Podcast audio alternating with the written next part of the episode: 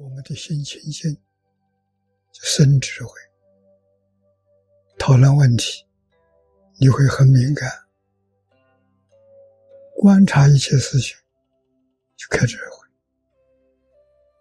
同样一桩事情，心地清净和不清净，完全不一样。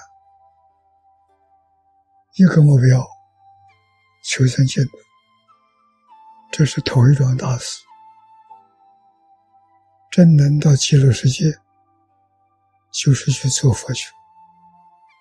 相信极乐世界真有，一点都不假。我们学佛两桩事情。自己成就，报佛恩；自己以外的弘法利生，尽量去做。万般将不去，唯有业随身。你造的业，跟你的福德有很大的关系。万缘放下，得大自在。所想的、所思考到的，都是怎么样利益社会？